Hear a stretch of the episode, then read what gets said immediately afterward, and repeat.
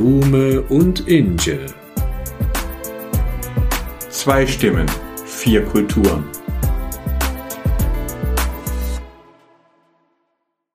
Hallo, Herr Professor. Hallo, Herr Doktor.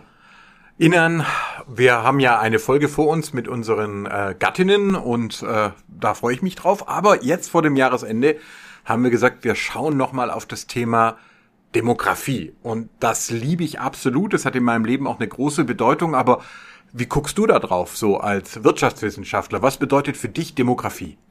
Wir haben ja als Wirtschaftswissenschaftler klischeehafterweise diesen etwas kälteren Blick drauf. Für uns ist ja erst einmal Demografie, so im Sinne eines Inputfaktors für die Gesundheit einer Volkswirtschaft. Wir wissen natürlich, dass eine stabile, vielleicht sogar leicht wachsende Bevölkerungszahl, vor allem eine gesunde und auch gleichzeitig eine junge Bevölkerung lebensnotwendig, wenn nicht sogar überlebensnotwendig ist für eine Volkswirtschaft. Und das versuchen wir natürlich auch in der Volkswirtschaftslehre, aber natürlich auch in der Betriebswirtschaftslehre siehe Themen wie zum Beispiel Personalmanagement, immer irgendwo mit einzukalkulieren, zu berücksichtigen, natürlich auch unsere Pläne und strategischen Entscheidungen daraufhin zu treffen. Ähm, das heißt, das ist ein Feld, das wir auch ganz interessanterweise mit den Sozialwissenschaftlerinnen, mit den Sozialwissenschaftlern teilen und sehr wahrscheinlich auch mit den Religionswissenschaftlerinnen und Wissenschaftlern. Ja, ich komme da nachher noch drauf, aber will dich erst noch ein bisschen ausfragen, weil du bist ja auch ähm, Experte auch für, für Japan oder äh, sehr begeistert. Äh, und Japan ist ja jetzt eigentlich das Paradebeispiel einer Volkswirtschaft, von der man eine Zeit lang gedacht hat, sie erobert die ganze Welt und die dann auch demografisch, ich will nicht sagen zusammengebrochen, sondern aber eingebrochen ist. Äh, ja. wie, wie beobachtest du das als, als Volks- und Betriebswirtschaftler? Was mhm. geht da vor sich? Da geht einiges tatsächlich vor sich. Wir, wir erleben hier so ein Phänomen, was wir in vielen entwickelten Volkswirtschaften natürlich beobachten. Über die Gründe werden wir im weiteren Verlauf noch etwas sprechen. Aber gerade in Staaten wie Japan erleben wir das natürlich ähm, auf Overdrive, wie man so schön sagt. Zunächst muss man sagen, Japan ist tatsächlich nicht die älteste Gesellschaft, nicht die älteste Volkswirtschaft auf der Welt. Das ist überraschenderweise Monaco. Ähm, gleichzeitig aber auch nicht zu überraschend, weil die meisten Steuerflüchtlinge sich natürlich gerne dort niederlassen, die typischerweise ein höheres Alter haben. Aber zu Japan, es ist eine sehr alte Gesellschaft und da spielen natürlich verschiedene Faktoren eine Rolle. Zum einen etwa die ungewöhnlich hohe Lebenserwartung. Japan ist das Land, das die meisten über 100-Jährige hat, also gemessen an der Gesamtbevölkerung. Absolut betrachtet wären das immer noch die USA, weil die einfach bevölkerungsstärker sind. Aber Japan ähm, ist natürlich in dem Sinne auch einem gewissen Fluch unterlegen. Als alternde, als alte Gesellschaft entspricht natürlich auch die Politik und die Gesellschaft dieses Landes auch einem eher etwas älteren Bild. Ähm, Klassiker, die Faxmaschine. Ich glaube, Deutschland und Japan sind so ziemlich die einzigen Staaten. Deutschland übrigens Platz vier der ältesten Länder im Durchschnitt, muss man auch dazu sagen, ähm, die dieses Ding immer noch benutzen, ja, und gleichzeitig diesen großen Fortschritt dort zu haben. Es ist insofern auch gleichzeitig unberuhigend äh, beruhigend für den gesamten Staat, weil die natürlich nicht ein beliebtes Instrument benutzen, das viele andere Volkswirtschaften nutzen, die ein stetigen Bevölkerungsrückgang haben, nämlich die Arbeitsmigration. Das ist sehr schwer sozusagen in das Land zu kommen als Ausländer sozusagen, um dort eine überalternde Bevölkerung mehr oder weniger auszugleichen mit einer volkswirtschaftlichen Leistung. Das können ja, wie gesagt, auch nur jüngere Menschen oder die eben im arbeitsfähigen Alter sind. Und in diesem Land kommen einfach immer mehr Menschen leider nicht mehr in das oder kommen immer weiter raus aus dem arbeitsfähigen Alter. Ich habe ja die These, dass ähm, das auch damit zu tun hat mit dem jeweiligen Mediensystem. Also äh, sowohl Japan wie auch China haben sehr schwierig zu lernende Schriftsysteme erst einmal. Also man muss sich da wirklich drauf einlassen und beide schrumpfen oder implodieren derzeit massiv mit jeweils über 2000 Menschen pro Tag. Also Sterbeüberschuss von über 2000 Menschen pro Tag. Das ist natürlich schon ähm, heftig. Aber es wird ja sicher nicht der einzige Grund sein. Ähm, warum tut sich die japanische Gesellschaft immer noch so schwer damit zu sagen, okay, wenn wir schon so wenig Kinder haben, dann nehmen wir doch halt Zuwanderung dazu? Es ist, um es kurz zu machen, auch großteils die fehlende Einsicht. Denn das sind so Faktoren, über die wir schon zumindest im Ansatz hier auch hin und wieder mal gesprochen haben. Ältere Menschen tendieren dazu, grundsätzlich konservativer zu sein, Nicht alle, aber es ist eben eine Tendenz, die sich so statistisch auch belegen lässt. Und konservative Menschen typischerweise sind ja, das macht ja fast die Definition des Ganzen aus, neuem gegenüber eher etwas unaufgeschlossener. Das heißt nicht automatisch, dass man fremdenfeindlich ist oder sich, ich sag mal, gegen linke Ideen komplett strebt. Aber man möchte bei dem bleiben, was man kennt. Übersetzt, was man kennt seit über 60, 70 Jahren. Und es hat ja immer schon so irgendwie funktioniert. Das Problem ist aber gleichzeitig, es funktioniert so nicht mehr. Junge, moderne Ideen werden in dieses Land nicht mehr gelassen. Das ist in vielen anderen Ländern genauso. Und umso überraschender finde ich, und da müssen wir auch mal eine Lanze brechen für die deutsche Gesellschaft, dass wir hier, obwohl wir sozusagen Platz vier belegen, auch fast äh, Mitte 50, äh, fast schon im Schnitt des Alters, doch eine recht progressive Politik immer noch verfolgen. Also selbst die Konservativen bei uns sind tendenziell progressiver als die allermeisten anderen Konservativen in vielen anderen Ländern der Welt. Ja, ich nenne das ja, oder nicht nur ich, sondern das äh, nennt sich generell äh, ja Reaktanz, also der Widerstand gegen Veränderungen und der nimmt im Alter durchschnittlich zu, nicht bei allen, aber im, im Durchschnitt. Ähm, und das würde ja tatsächlich bedeuten, dass quasi Gesellschaften, die altern, äh, konservativer werden, ähm, auch Demokratien oder gerade auch Demokratien. Würdest du dem zustimmen? Absolut, ja. Das ist, das ist ein Fakt, glaube ich, den wir so schon seit längerem beobachten aber gleichwohl so wenig dagegen tun können, weil natürlich immer noch jene dann älteren Generationen an den Hebeln sitzen, die natürlich das Beste dafür tun, um das möglichst zu verhindern. Ich spreche da sogar von sogenannten Altherrenregimen. Das heißt, du hast ganz viele Gesellschaften. Derzeit Russland ist ein Beispiel, Iran, äh, China, zum Teil auch Japan, Ungarn. Ähm, also Gesellschaften, in denen sich die älteren Herren, es sind fast immer Männer, äh, auch tatsächlich dahinter klemmen, nicht nur, dass es wenig Geburten gibt, sondern dass sie die Leute auch vertreiben. Weil wenn du keine Jugend mehr hast, die ausreichend stark ist, nicht mehr ausreichend junge Leute hast, dann kannst du fast ewig an der Macht bleiben. Also diese Altherrenregime ist mir ganz massiv aufgefallen, als damals Putin den Krieg eröffnet hat und er ließ mehrere Tage erstmal die Grenzen offen. Er hat die ganzen kritischen Leute, die nicht in den Krieg ziehen wollten, einfach wegrennen lassen. Ja, nach Georgien zum Beispiel, zum Teil auch nach Europa oder ganz viel auch in der Türkei. Ähm, das heißt, da war ihm klar, die demonstrieren dann schon nicht. Und gerade Öl- und Gasstaaten, Ressourcenfluchstaaten, äh, die brauchen ja nicht viele Leute. Oder wenn, dann wollen sie die lieber abhängige Gastarbeiter haben. Die gehen ganz stark dazu über, ihre eigene Jugend zu vertreiben. Ethnische und religiöse Minderheiten sowieso. Also mir macht es durchaus Sorge, dass äh, man also sagen kann, wenn erstmal eine Gesellschaft ihre Jugend verliert, ähm, dass es dann immer schwieriger wird, überhaupt noch eine Demokratie zu werden. Ja, denk an China, wo der Platz des himmlischen Friedens, wo die Studierendenbewegung damals blutig niedergeschlagen wurde und das war damals schon ein Kindpolitik und inzwischen sind das so wenig junge Leute in China, dass ich nicht sehen kann, wo da noch eine breite demokratische Bewegung herkommen soll. Ähm, das würde aber ja heißen, dass so unser lineares Entwicklungsmodell, alle Gesellschaften entwickeln sich zu Demokratien, dann auch demografisch in die Krise gerät. Äh, oder bin ich dazu pessimistisch? Ich, es ist, es ist natürlich schwierig, das anhand jetzt von ein, zwei Staaten vielleicht auszumachen. Aber was sicherlich sinnvoll ist, so ein paar Faktoren miteinander vielleicht naja, zu vergleichen, mitzunehmen, zumindest mal zu erfassen. Also wenn wir nach China schauen, ja, klar, vollkommen richtig. Ich glaube, das einer der berühmtesten Punkte an China neben der Kultur und den Sehenswürdigkeiten ist sicherlich diese berühmte Ein-Kind-Politik. Und das ist auch etwas, was es teilweise in ein, zwei anderen Staaten zwar noch gibt, aber dort definitiv am berühmtesten ist. Das ist so ein Konzept, das könnten wir uns in einer liberalen, relativ liberalen Demokratie, wie wir es eigentlich hier fast überall in Europa haben, überhaupt nicht vorstellen können. Also da würden die Menschen natürlich sofort auf die Straße gehen. Ja, was hat der Staat für ein Recht, mir zu sagen, sagen, wie viele Kinder ich kriege. Das tragisch komische an der Sache ist natürlich, nun hat es die Bevölkerung mitgemacht längste Zeit. Das wurde natürlich auch schon weitgehend aufgelöst. Jetzt kann man zwei, teilweise auch mehr Kinder haben. Ähm, je nach Umständen, was natürlich auch wieder der Staat entscheidet. Das Problem ist aber, mit Verboten ist das super einfach. Da sagst du einfach, ist verboten, wer das trotzdem macht, wird bestraft. Mit dem Erlauben ist es überraschenderweise viel schwieriger, denn über Generationen passt sich doch die gesamte Gesellschaft darauf an. Also wir haben nur noch Familien, die dann im besten Fall ein Kind haben, inklusive all der schwarzen Punkte dann in der Geschichte, ähm, wie man so schön sagt, wo das dann auch viele Abtreibungen dann gab, vor allem wenn es dann mal keine Jungs waren oder sein sollten etwa.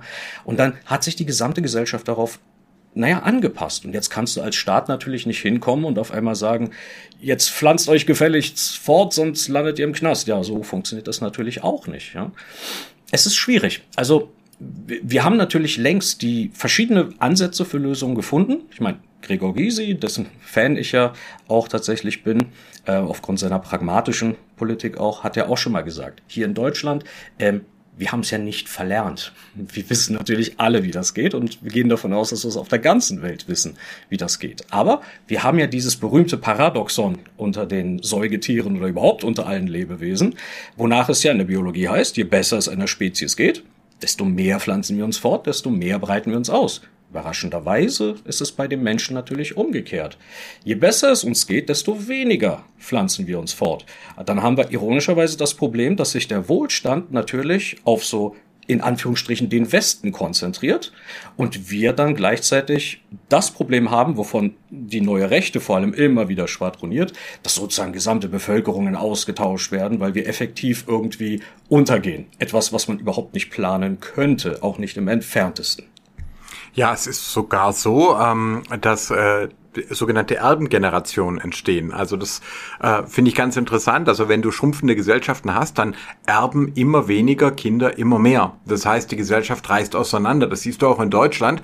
Die äh, Einheimischen, da haben dann häufiger schon zum Beispiel Häuser oder oder ja einfach einen erbten Besitz, Geld äh, und so. Und die, die frisch dazukommen, haben meistens erstmal gar nichts. Das heißt, es entsteht eine unsichtbare äh, Spaltung, auch wirtschaftlicher Art. Ja, die einen müssen hohe Mieten zahlen und die anderen, die leben von Anfang an im Eigenheim, ja. Und das ist natürlich einfach, wenn du ähm, vier Großeltern, zwei Eltern und ein Kind, äh, dann kommt schon was zusammen. Also das heißt, schrumpfende Gesellschaften entwickeln sich auch sozial, wirtschaftlich ein Stück weit auseinander. Umgekehrt brauchen aber die Erben dann natürlich auch wiederum Leute, die für sie arbeiten, ähm, ja, weil irgendjemand muss ja zum Beispiel dann das Haus dann halt auch bauen oder oder die oder mieten, ja. Also sie brauchen dann auch einen Mietmarkt. Ähm, in dem äh, Filderstadt Silmingen, wo ich aufgewachsen bin, war das zum Beispiel ganz klar, dass da ganz viele Bauern davon gelebt haben, dass sie Wohnungen vermietet haben ähm, an Leute, die aus dem Ausland gekommen sind. Da gab es quasi so ein Einvernehmen, ähm, weil man dankbar war, dass dadurch der eigene Immobilienbesitz, der jetzt vielleicht nicht mehr so auf dem äh, Wohnungsmarkt verkauf, verkäuflich war, dann eben dankbare Mieter gefunden hat. Also es ist sehr, sehr ähm, komplex. Ich stimme dir auch zu.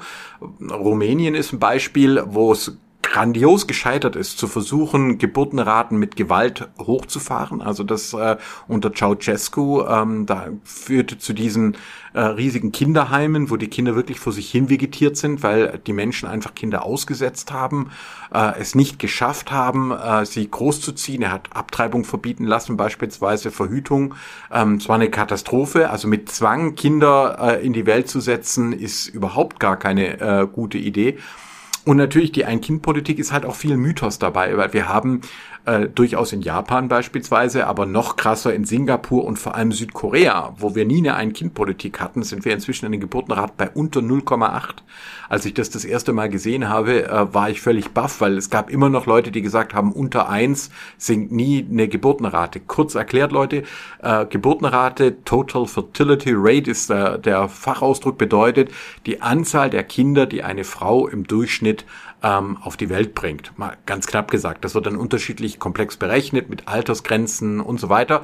Aber im generell kann man quasi sagen, die äh, TFR 2,1 bedeutet, dass eine Gesellschaft stabil bleibt ähm, weil es gibt zum einen etwas weniger Jungs und zum anderen sterben natürlich auch immer wieder Menschen vorzeitig, deswegen nicht zwei, sondern 2,1.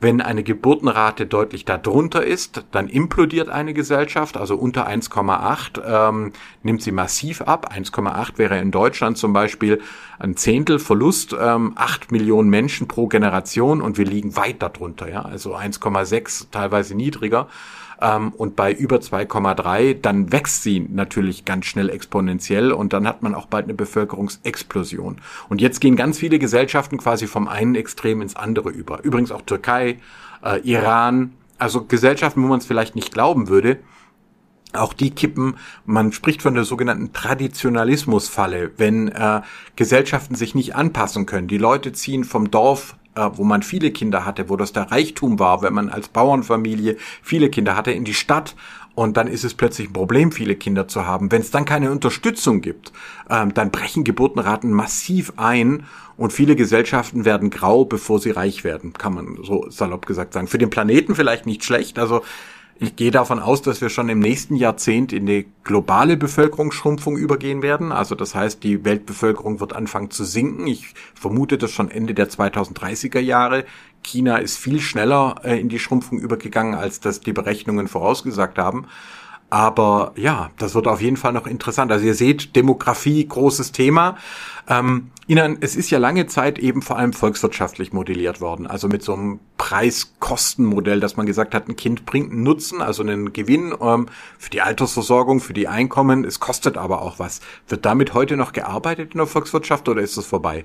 Nee, sicherlich. Also das ist man muss natürlich sagen, da gibt es verschiedene Berechnungsmethoden und Ansätze, da ranzugehen. Vieles wird ja auch ähm, ethisch, politisch natürlich auch ein bisschen gelenkt. Man muss ja mit ein paar Sachen jetzt nicht einfach nur aus politischer Korrektness sozusagen drauf aufpassen, sondern weil halt viele Ansätze, Daten, Fakten vielleicht auch schon ein Stück weit veraltet sind. Aber an dieser Faustregel, sage ich mal, ändert sich ja erstmal nichts. Wir werden ja, äh, ich sag's mal so hart, nutzlos geboren, ja, für die Volkswirtschaftslehre.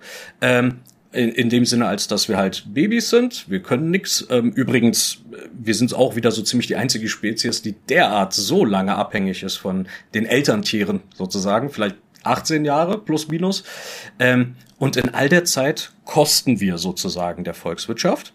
Dann leisten wir lange Zeit unseres Lebens und dann sind wir wieder abhängig, teilweise noch mal schlimmer sozusagen als als kleine Babys. Ähm, ich habe dazu damals auch mal so ein etwas äh, schockierendes Pamphlet gelesen, so im Rahmen meiner eigenen Geschichtsstudien aus der Zeit des Nationalsozialismus etwa.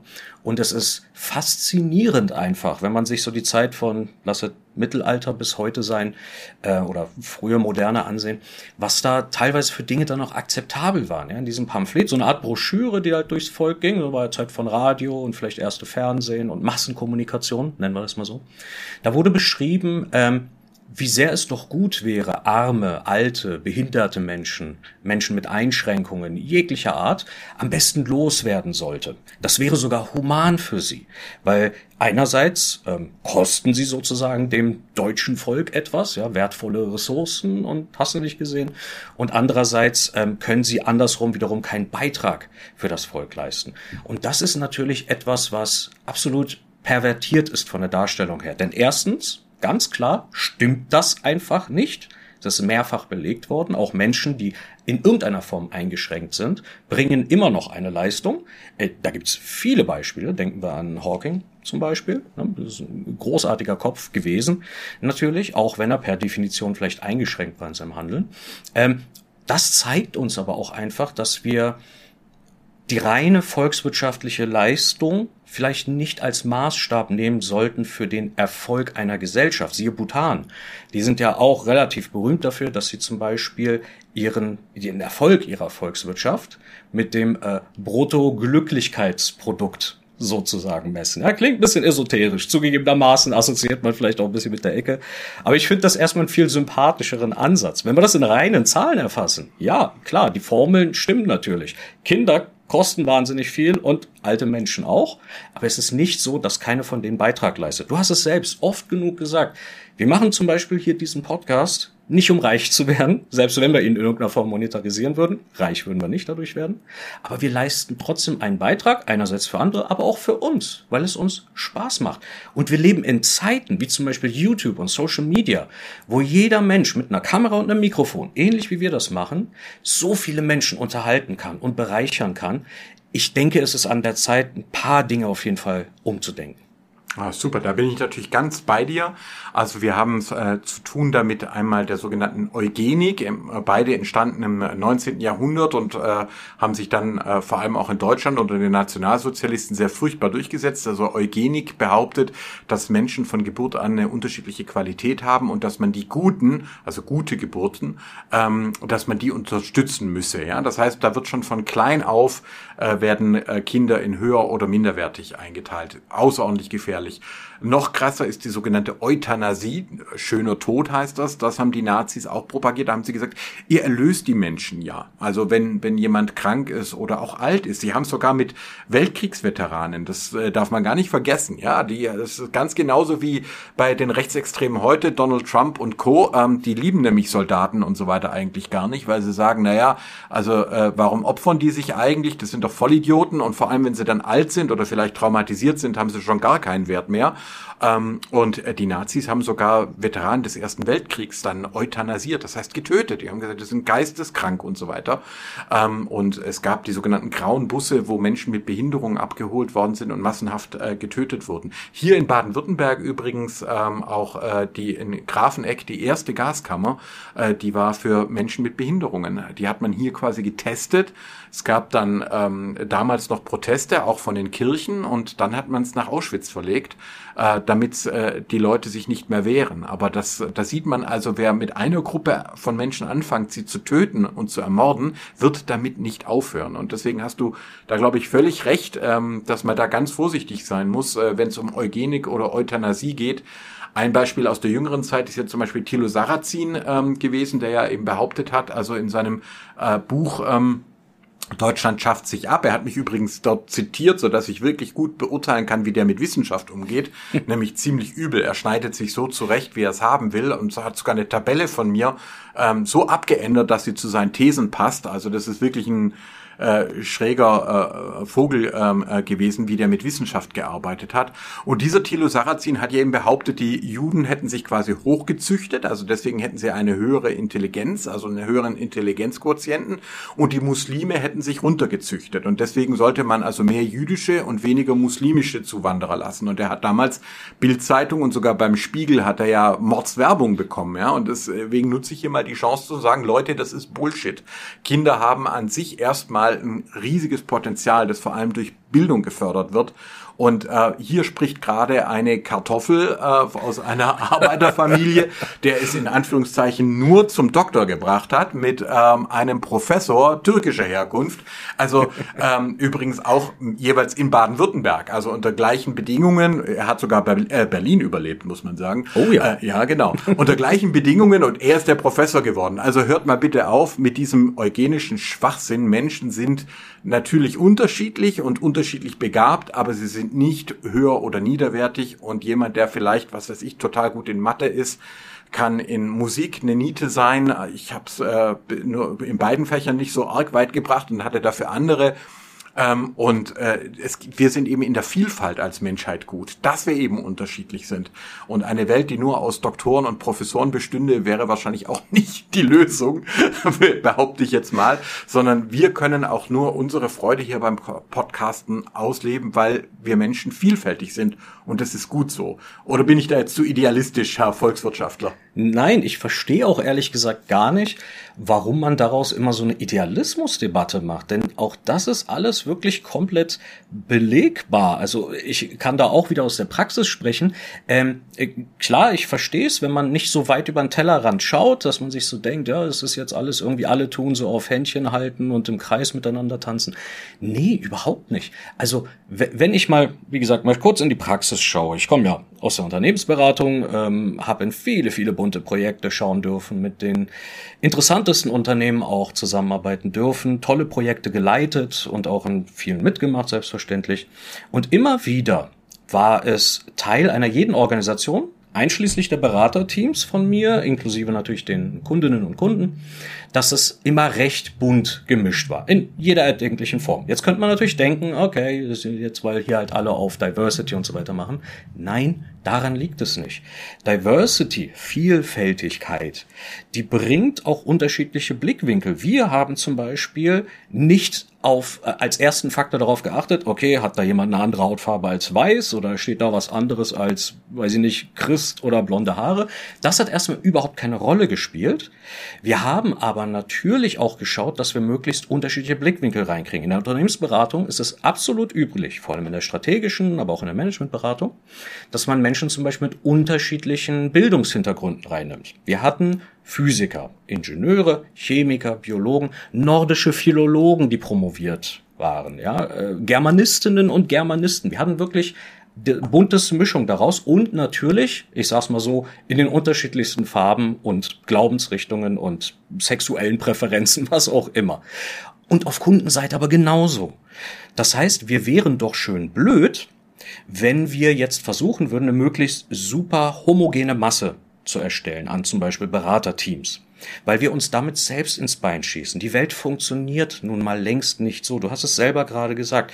Wir sitzen ja auch relativ bunt hier drin, ja auch in ähm, relativ bunten Ehen auch zusammen. Und das ist eine Bereicherung per se. Nicht jede bunte Mischung ist automatisch eine gute, aber sie ist definitiv nicht automatisch eine schlechte. Und das ist, das ist einfach der, der Kern der Sache.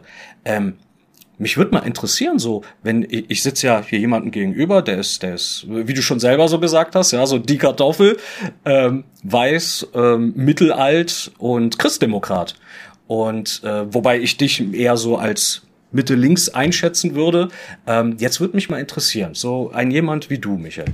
Wie denkst du denn zum Beispiel über jetzt Arbeitsmigration oder Flüchtlinge und so weiter? Müssen wir uns da wirklich große Panik daraus machen oder ist das eher komplett unbedenklich.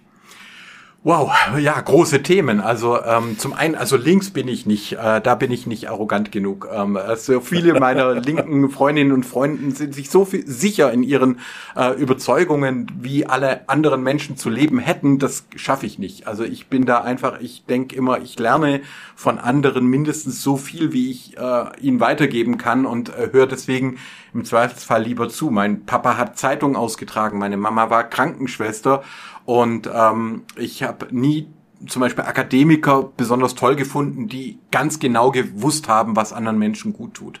Ähm, der, der Blumenberg, ähm, Philosoph, den ich sehr schätze, der hat sogar mal gesagt, das ist das größte, große Glück der Menschen, dass wir nicht das gleiche Glück haben. Das heißt nämlich, äh, dass jede und jeder von uns was anderes anstrebt. Ja? Und äh, dann ist es auch okay, dass man auch zum Beispiel unterschiedliche Berufe ergreift oder dass es Leute gibt, die arbeiten zwölf Stunden bis zum Umfallen, weil sie ihren Job einfach lieben oder weil sie ein Haus bauen wollen und andere, die sagen, nee, ich achte auf Work-Life-Balance. Also dass sozusagen eine Mischung ähm, auch eine Volkswirtschaft überhaupt erst möglich macht und dass es gar nicht möglich wäre, wenn wir alle die gleichen Berufe ergreifen wollten, alle die gleichen Arbeitseinstellungen hätten, alle die gleichen Bildungsabschlüsse anstreben würden, da würde der Laden zusammenbrechen, egal in welche Richtung. Ja? Also salopp gesagt, du brauchst äh, die Person, die eine Maschine konstruiert ähm, und du brauchst die Person, die die Brötchen backt und du brauchst die Person, die die Zeitung äh, schreibt und du brauchst die Person, die die Zeitung austrägt. Und äh, die, die Vielfalt erst macht überhaupt erst Gesellschaft möglich. Und ähm, Deswegen äh, bin ich da äh, dabei und als Christ glaube ich natürlich, dass ähm, jeder Mensch im Bilde Gottes geschaffen ist und deswegen habe ich grundsätzlich schon eine positive Haltung ähm, auch gegenüber Menschen, die zu uns kommen. Meine Frau äh, ist ja türkischer Herkunft, äh, die Eltern kamen aus der Türkei. Was mir Sorge macht allerdings, gerade weil ich es im Irak ja gesehen habe, ist die Tendenz zu ethnischen Vertreibungen. Also dass mehr und mehr quasi die Menschen gezielt vertrieben werden und dass es ein Teil dieser Altherrenregime ist, die jungen Leute wegzutreiben. Und ähm, ich habe ja so ein Sonderkontingent auch geleitet und kann also deswegen auch sagen, es ist also Sonderkontingent ist ein humanitäres Kontingent, wo man die Menschen herholt. Und wir haben 1100 vor allem jesidische Frauen und Kinder aus dem Irak geholt. Ähm, ich muss nämlich auch sagen, wenn man denkt, man macht einfach die Grenzen auf und das wäre gerecht, das stimmt überhaupt nicht.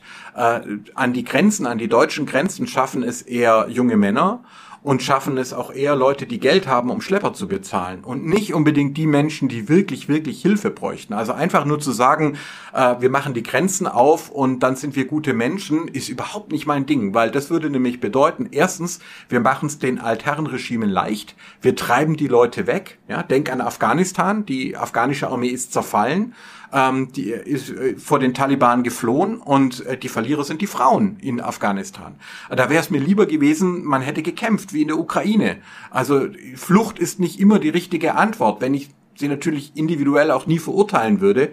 Aber wir sollten den Leuten ethnische Vertreibungen oder religiöse Vertreibung auch nicht so einfach machen. Wir haben derzeit 70, 80 Prozent der Asylanträge aus der Türkei sind Kurden Kurdinnen und Kurden. Und das macht mir schon Sorge. Also da passiert doch was und das sollten wir nicht unbedingt mitmachen.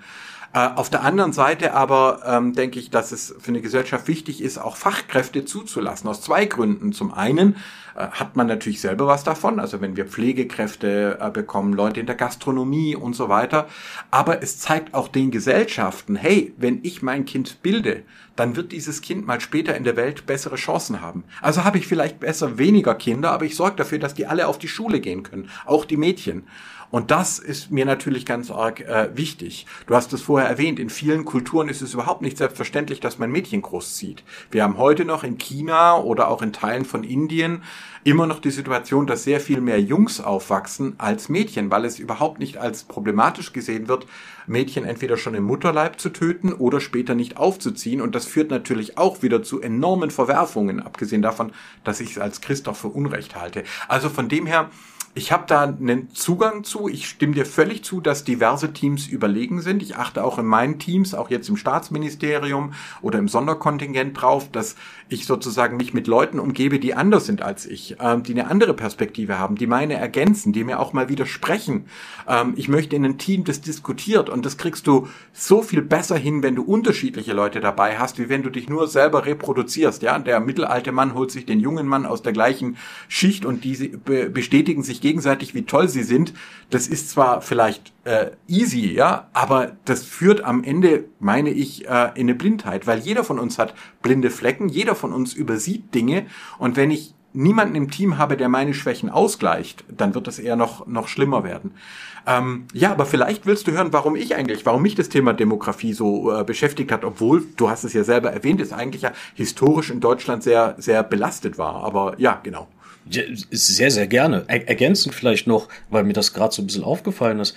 Ähm, du hast es so schön gesagt, wir haben so dieses selbe Problem, glaube ich, auch in Russland könnte man vermutlich drauf projizieren. Wenn wir nämlich ein Staatsoberhaupt haben, das sich eben nur mit ähm, sehr gleichgesetzten Menschen ähm, umgibt. Menschen, die einfach nur Ja sagen, obwohl sie es besser vielleicht sogar wissen. Ja, zu sagen, ja, da, da kann man relativ problemlos einreiten. Ähm, du hast schon recht, Chef, wir machen das so. Wir haben auch viele eindrucksvolle Videos gesehen, von den Sachen, die zumindest veröffentlicht wurden, wie sehr er doch mit Ja-Sagern auch umgeben ist und was eben ein Fehlen von zum Beispiel Widersprüchen oder Ausgleichen von Schwächen angeht, bewirken kann. Darin leben wir jetzt. Ähm, aber sehr, sehr gern. Also das würde ich auf jeden Fall nochmal von dir sehr gerne hören wollen, warum dich die Demografie oder das Thema insgesamt so sehr interessiert. Ja, äh, zu dem Diversity-Thema noch, das kann ich ja offen so sagen. Es wissen ja auch viele, dass ich sehr viel mit äh, auch hochrangigen Politikerinnen und Politikern zusammenarbeite. Ähm, und worauf ich achte, ist einmal die Sache Humor. Können die Leute auch über sich selber lachen? Das tue ich grundsätzlich. Ähm, da gucke ich auch gerade bei religiösen oder frommen. Ich habe überhaupt gar kein Problem, wenn jemand religiös oder fromm ist, aber wenn jemand nicht über sich selber lachen kann, dann halte ich lieber ein bisschen Sicherheitsabstand, weil ich das für einen guten Indikator dafür halte, ob die Person wirklich tolerant ist oder ob sie nur auf andere herabschaut. Und das Zweite ist eben tatsächlich die Zusammensetzung vom Team. Also es gab einmal eine Situation, wo eine sehr hochrangige äh, Politikerin äh, mich quasi gewinnen wollte für eine Mitarbeit und äh, das Gespräch, da habe ich gemerkt, hm, jetzt muss ich doch mal fragen. Und ich habe dann gefragt, ob es jemanden in ihrem Team gibt, der ihr widerspricht. Und als da keine klare Ankunft kam, wusste ich, dass das schief geht. Denn es ist völlig egal, ob du Frau oder Mann bist, welche Hautfarbe du hast oder welche Religion. Wenn du dich nur mit Leuten umgibst, die sind wie du und die dir Recht geben in dem, was du annimmst, bist du im Blindflug. Politik ist heute so wahnsinnig schnell und die Dinge ändern sich so rasant schnell. Kein Mensch kann alle Themen drauf haben. Von Rente über Wirtschaft, äh, ja. Mitwelt, ja, manche sagen immer noch Umwelt, äh, Demografie, über was wir gerade sprechen. Die Welt ist irre komplex. Das heißt, wer sich da einigermaßen zurechtfinden will, braucht gute Leute. Und gute Leute bedeutet Leute, die auch anders sind als man selbst.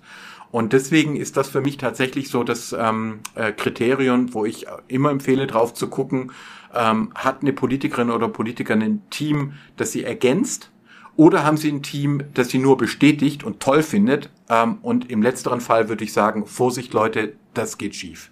Ja, das, das hast du sehr schön gesagt. Also, dass natürlich auch nicht irgendein falscher Eindruck entsteht. Ähm, selbstverständlich können genauso äh, dieses, dieses typische Bild vom alten weißen Mann ähm, genauso divers sein in vielerlei Hinsicht. Ja, es geht, es geht wirklich um die Zusammensetzung, um die Vielfalt. Ich meine, Vielfalt heißt ja nicht alle außer äh, weißer alter Mann, ähm, sondern buchstäblich alle. Ne? Und je nach Branche und Bereich, ähm, vielleicht sogar nach Volkswirtschaften, werden natürlich gewisse Talente und Fähigkeiten immer irgendwo gesucht. Ja, das ist, das ist auch etwas, was sicherlich auch mal frustriert. Ja, ich, ich kann natürlich auch als Mann nicht behaupten, ähm, es würde mich komplett in, ähm, entspannt lassen, wenn ich halt überall immer auch bei Bewerbungen früher immer gesehen habe, ja, Bewerbungen von zum Beispiel Frauen werden bevorzugt behandelt, wobei so wird es auch nicht formuliert aus ähm, rechtlichen Gründen, aber zum Beispiel Menschen mit Behinderung steht da dort werden bevorzugt behandelt und so weiter. Da muss ich als äh, Mensch ganz einfach natürlich auch immer erstmal so, ah, ist das nicht eigentlich unfair? Andererseits weiß ich aber auch, nein, das muss eben nicht unfair sein. Wenn wir müssen ja den Menschen, allen Menschen übrigens auch eine, eine Chance geben. Ich weiß ja bis heute natürlich auch nicht, hat vielleicht bei meinen Bewerbungen damals auch dieser Umstand eine Rolle gespielt, dass ich halt nicht der typische äh, weiße alte Mann sozusagen bin, wenngleich ich mich äh, eher zum Mittelalter noch zählen möchte, aber das sei dahingestellt.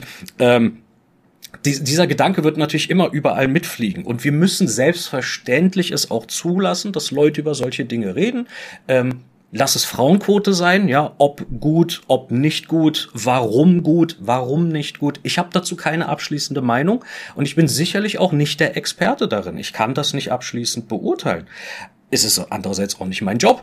Ähm, ich kann aber nur das tun, was ich eigentlich von allen Menschen erwarte, über solche Sachen wirklich zu reden. Gerne aber auch mit vielfältigen Meinungen, ne? solange es eben nicht in die Beleidigung oder in Absolute einfach übergeht.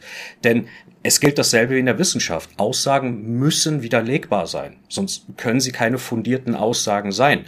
Ähm, alles andere sind irgendwelche Dogmen. Und dann sind wir schon am Ende der Diskussion und niemand hat irgendetwas erreicht. Ja? Aber das ist eher so meine Philosophie. Ja, ich meine, wo es vielleicht auch ganz viele erleben, also im Alltag, es sind neue Technologien oder zum Beispiel Navigationsgeräte. Da fällt es mir immer wieder auf. Ja, ich habe Elektroauto äh, Renault Zoe. Ich bin immer noch super glücklich damit. Das Ding ist jetzt sechs Jahre alt und fährt immer noch wie eine Eins, aber das Navigationssystem ist eine einzige Katastrophe. Und du merkst immer wieder, da sitzen ähm, Männer, äh, Nerds, Ingenieure dran, die sicher toll sind in dem, was sie machen, aber sie programmieren halt die Dinger völlig kontraintuitiv. Äh, überhaupt nicht so, wie man als normaler Nicht-Expertin, Nicht-Experte in, in, an so ein Ding rangehen würde.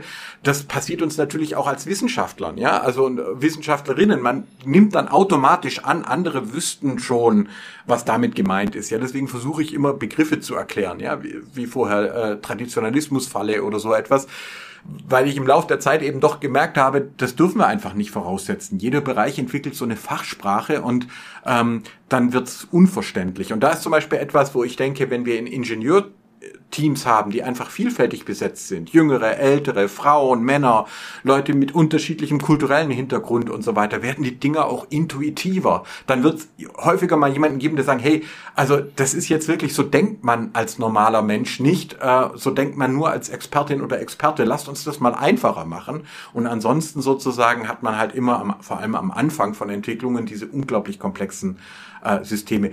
Aber du hattest ja vorher schon gefragt oder ich hatte dich gefragt, mich zu fragen. Auch sehr schön. Genau, weil es, es gibt dazu nämlich tatsächlich eine Geschichte. Also ich habe äh, jahrelang über Religion und Demografie geforscht und habe auch viel dazu geschrieben und publiziert und ähm, habe das so bis vor ein paar Jahren äh, dazu unheimlich viel gemacht. Ähm, und zwar, meine Doktorarbeit war ja über Religion und Hirnforschung. Ja, also es war quasi die Frage, ähm, hat die Menschheit Gehirne entwickelt, die auch Spiritualität und Religiosität hervorbringen? Und die klare Antwort ist ja, hat sie. Und wir können das inzwischen richtig gut beschreiben und erforschen. Und da ist also in den letzten Jahren unglaublich viel, in den letzten Jahrzehnten unglaublich viel bei rausgekommen. Aber jetzt war natürlich die Frage, warum haben wir solche Gehirne? Also was bringt das Ganze? Und da gab es unterschiedliche Theorien. Äh, wir sprechen hier von vor zwei Jahrzehnten. Da war das noch eine ganz neue Forschungsrichtung. Man nannte das die sogenannte Neurotheologie. Also die Frage, ob man aus Neurowissenschaften was über Gott ableiten kann. Ähm, und äh, ich hatte ja quasi meine Doktorarbeit war fertig und diese Frage war aber nicht so richtig beantwortet. Also ich wusste das auch nicht. Und dann war es tatsächlich der damalige Ministerpräsident Erwin Teufel ähm, bei einer Besprechung. Es ging damals um Familienpolitik. Ähm, Im Staatsministerium wurde auch diskutiert, was ich sehr gut fand. Und er hat auch damals durchaus auch Jüngere angehört. Ich war ja da noch, ja, ich war ja da in den Zwanzigern und ein junger Vater. Ähm, und es ging darum, ob man eine moderne Familienpolitik braucht, um die Geburtenraten wieder einigermaßen zu stabilisieren. Und da fiel von ihm das Argument, na ja, schauen Sie mal, in den USA haben die Leute auch ohne staatliche Familienförderung Kinder, weil die sind halt religiös. Und ich weiß noch, dass ich gedacht habe, wow, wow, Moment einmal. Wenn das stimmt, wenn Religiöse im Durchschnitt kinderreicher sind, dann würde das natürlich auch unsere Neurobiologie erklären. Dann würde das erklären, warum sich in der Entwicklungsgeschichte, in der Evolutionsgeschichte des Menschen Religiosität entwickelt hat. Spiritualität noch ein eigenes Thema, aber ich habe mich auf Religiosität ähm, ja damals äh, auch konzentriert. Und da bin ich dann eingestiegen. Natürlich am Anfang gedacht, das ist alles ganz einfach. Das ist einfach, weil Religionen Abtreibung verbieten oder äh, weil sie Familie gut finden und den Leuten sagen, seid fruchtbar und mehret euch. Aber so, umso genauer du da hinguckst, umso komplexer wird das Ganze. Also ist zum Beispiel so, dass, wie gesagt, gerade Traditionalismus-Falle besteht. Also die Religionen, die sich gar nicht verändern, die Kirchen, die ganz starr sind, also damals zum Beispiel hat sich ja inzwischen geändert, aber damals die neuapostolische Kirche in der Schweiz, als ich die Schweizer Volkszählung ähm, äh, ausgewertet habe, die sind abgestürzt. Die sind von weit vorne ganz nach hinten abgekippt, weil sie sich eben nicht erneuert haben. Und die Religionsgemeinschaften waren erfolgreicher, die Kindergärten gebaut haben, die ähm, äh, äh, Familienfreizeiten angeboten haben und sich auf die neue Lebensrealität der Leute eingestellt haben. Ähm, Abtreibungsverbot, äh, äh, Abtreibungsverbot ist auch viel zu einfach gedacht. Das sind oft die Religionsgemeinschaften erfolgreicher, die sagen, ich stehe dir bei, Frau, mit dem Kind und Familie mit dem Kind. Äh, und ich verbiete dir erstmal gar nichts. Ich bin einfach mal für dich da. Und nicht diejenigen, die sagen, wie jetzt in Polen, äh, wo man ganz strenges Abtreibungsrecht eingeführt hat, ich lasse dich im Stich. Dann kriegen die Leute nämlich erst recht wenig Kinder. Äh, Gerade die jungen Frauen überlegen sich dann dreimal, wenn sie sagen, äh, ich bin im Notfall, bin ich ganz alleine oder ich ich werde sogar im Krankenhaus alleine gelassen, weil die Ärzte Angst haben, mir zu helfen. Ähm, also das ist alles sehr, sehr viel komplizierter, aber auch unglaublich ähm, äh, interessant gewesen. Und da habe ich mich über viele Jahre lang so richtig reingesteigert und ich hoffe, man hört's noch. Das Thema Demografie ist so viel unglaublich komplexer und interessanter, als man das denkt. Und natürlich die volkswirtschaftlichen Theorien, die hatte ich am Anfang auch, die erschienen mir sehr, sehr mager, sind inzwischen ein bisschen besser geworden. Eine ganz tolle Studie war aus der, aus der Türkei, wo also genau dieser Effekt sichtbar war zwischen Menschen, die auf dem Dorf gelebt haben und in der Stadt gelebt haben, wie unterschiedlich die über Kinder gedacht haben, die sogenannte Value of Children Theory, also die die Werte, die Kindern zugemessen werden, das war in ein und derselben Gesellschaft, in der gleichen Generation riesige Unterschiede zwischen Ankara und äh, einem Dorf bei Ankara. Wirklich, also großartig, was man da alles entdecken und lernen konnte. Ja, und deswegen hat mich das so gefreut, dass wir darüber heute mal sprechen konnten. Absolut, auf jeden Fall. Also man merkt ja wie immer die Leidenschaft auf jeden Fall sehr an. Ich bin froh, dass wir es hier teilen konnten, weil ich hier auch schon wieder eine ganze Menge mitnehmen und lernen konnte. Ähm, ich hoffe, wir werden das auch in den späteren Folgen weiterhin so gestalten können. Ja, wir müssten vielleicht auch mal noch stärker auch von Hörerinnen und Hörern äh, wissen, was sie denn interessiert. Ja, also weil natürlich Politik und Religionswissenschaft und Wirtschaftswissenschaft, wir können eigentlich über alles Mögliche reden und uns gehen die Ideen auch nicht aus. Aber was würde euch denn interessieren? Also sollen wir über das Rentensystem sprechen äh, oder sollen wir darüber sprechen, ob ein Staat überhaupt das Recht hat, äh, Familien zu fördern oder sollen wir über Überbevölkerung oder Bevölkerungsimplosion sprechen? Es gibt ja so viele Themen ähm, und äh, deswegen glaube ich, ähm, dass genau wieder die die Expertenfalle, ja, das was uns interessiert, muss ja noch nicht den Rest der Menschheit äh, interessieren und ich will nicht enden wie eine wie ein Renault Zoe Navigations äh, das dann Schön nur mit sich selber redet. Aber deswegen sind wir ja auch zu zweit und äh, ja, und das nächste Mal werden wir sogar zu viert sein. Das stimmt. Da bleibt der Titel natürlich erhalten mit Blume und Inge. Insofern, da dürft ihr, liebe Zuhörerinnen und Zuhörer, glaube ich, nochmal gespannt sein, wenn es wieder heißt. Hallo, Herr Professor. Und hallo, Herr Doktor.